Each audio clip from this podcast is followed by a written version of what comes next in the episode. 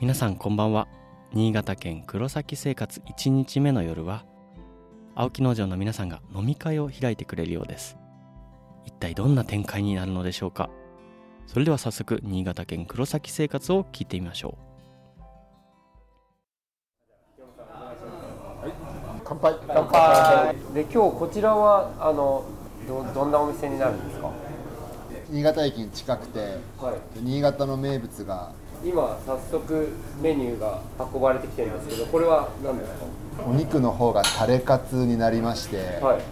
醤油だれにカツを揚げたカツをくぐらした料理になります。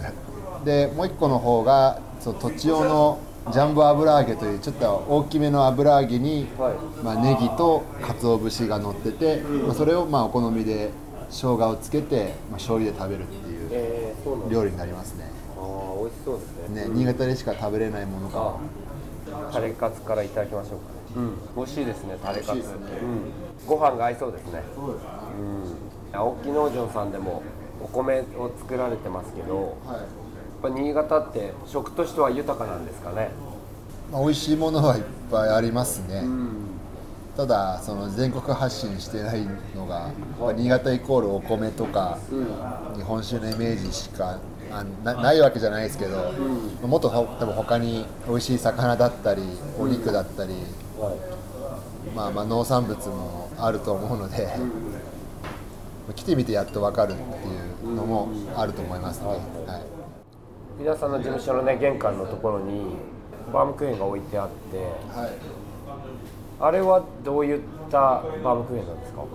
ああれはうちで作ったその新潟県の特別栽培米新潟県の認められただから栽培したお米のコシヒカリの白米の粉じゃなくて玄米の粉を使ったバームクーヘンですね。グルテンフリーなので小麦アレルギーの方々も食べれるので、まあそういった観点からも発信していきたいなと。はいじゃあまたあのぜひ明日以降あのバームクーヘンの現場も見せていただければいいと思いますんで、はい。ぜひ見てください。よろしくお願いします、えー。なんか黒崎の、まあ、風景というか場所とかでなんか好きなとことかありますか？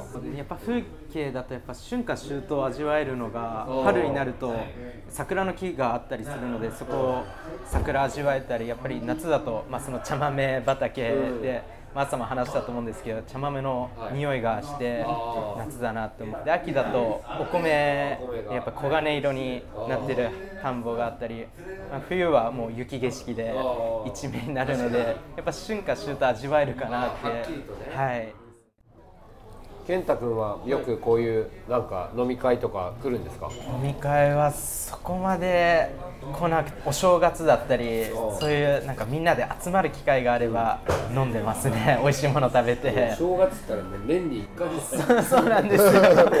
やっぱお盆とかだとやっぱり黒崎茶豆があるので。そうですよね。はい。最盛期なんですね。そうなんですよ。何なんですかねそこその湧いてくる気持ちは。そうですね。なんかもうやらなきゃっていうやっぱりのがあって。それはあれですか？こうやりたいなのか、はいやら。なきゃどっちもありますね。やっぱりやりたいっていうの楽しい面もあって、えうんそこにやらなきゃっていうのも乗っかって。両方で、まあえ動いてる感じですかね、ー。はい。すごい。ヒロムさんどうですか？こんな人がこう社員としてやってくれてるっていうのは。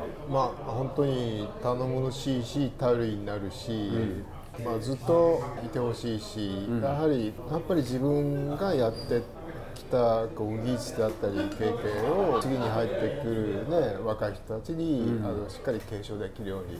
はい。ね、あの頑張ってもらいたいな、で一緒にやっぱりこう黒崎、ね、ここに住むあの一員としてもっともっとこう地域が元気になって、で他の人たちもねこう農業でちゃんと飯が食えるような事業をね、まあ、青木農場としてもこう展開していきたいなっていう気持ちがありますね。玉津さんどうですか？楽しいあのこの日々の仕事というか茶豆だったりバームクーヘンに接接してやってるものってこう楽しいっていう感覚ですか？まあ、種まきして植えて、まあ、収穫間近になってちゃんと実が入ってきたらあよかったなって安堵感とはまあ時期もあるんですけど虫に食われたり病気で見た目悪かったりもそんな少なければ、あちゃんと効いたんだなってなる時はまあ嬉しいなって思うし、まあ、バームクーヘンに関しては、まあ、お菓子でもパンでも多分同じ作り方ずっとやってても、その加工所の中でも湿度とか温度で若干違ったりして、まあ、ちゃんとうまく見た目が綺麗にできればまあ嬉しいんですけど、まあ、それもやっぱり日々今やってて慣れてやっとできるもんだと思うんで、まあちょっと離れるとまたその忘れそうになるんで、農業とは違ってまた加工の難しいところはありますね。はい。今の時期は茶豆のあの収穫もあるということで何時ぐらいに起きて？まあ3時スタートだともうちょっと2時半に起きて。そうですよね。自分はまあなんか食べてから行きたいんで、はい。2時にも一応アラームセットして。なんかあの2時に食べなくていいいやあの軽くパン2つぐらい食ってコーヒー飲んで、食パン。まあ、食パンでも菓子パンでも何でもいいですけどなんかすきっ腹で空腹であんま行きたくないんですよね何パンが好きなんですか？自分ですか？大体食べるとしたら本当に食べるのを言ってください、本当に食べるの？本当に食べるんですか、本当に食べるやつは。決まっちゃないですけど、こしあんのあんパンが好きですね、あじゃあちょっと糖分入れてそうですね。コーヒー飲んで。でも確かにこしあんとコーヒーって合いますよね。ですね。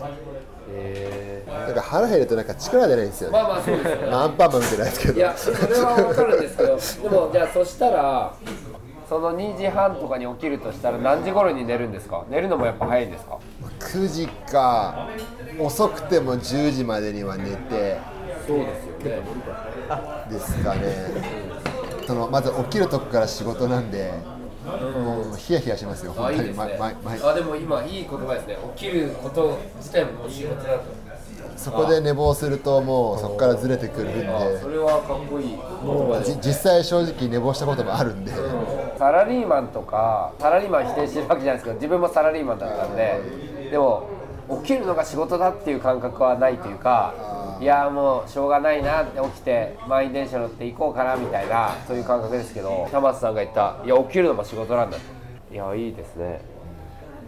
まあでも本当早起きをすると非常にこう儲けたなああやっぱり早起きは三本の得と言いますけどね。でやっぱ早起きをした仕事ってすごく効率が良くて。おなぜか仕事がね。そうですか。え健太君もそう感じます。はい、そうですね。早く起きて、早く仕事行った方が動きやすいっていうのがあります8ね。時から仕事をするのと6時から仕事するの全然違うよはい、違いますね。はかどりますね。そうまですね。だねみんなが寝てる間に自分はやってるそうですね。地球背負ってるって。あそうかもしれないですね。俺のこれで俺が地球を。そうですね。あーでもその感覚あるのかもな。確かに。今ねでもみんな夜型もいっぱいいますからね、夜遅くまで。ては、ね。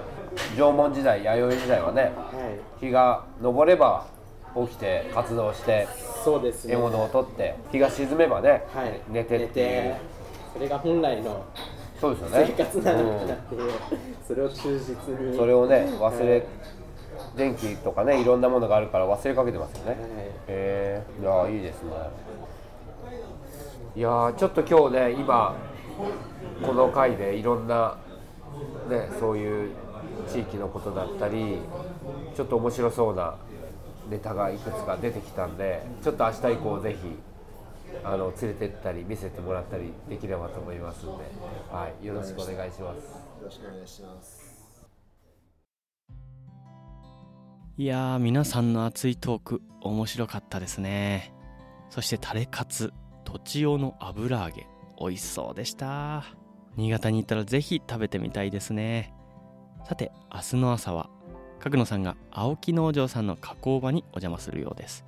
一体どんな出会いがあるのでしょうか。引き続き新潟県黒崎での生活をお楽しみください。それではまた。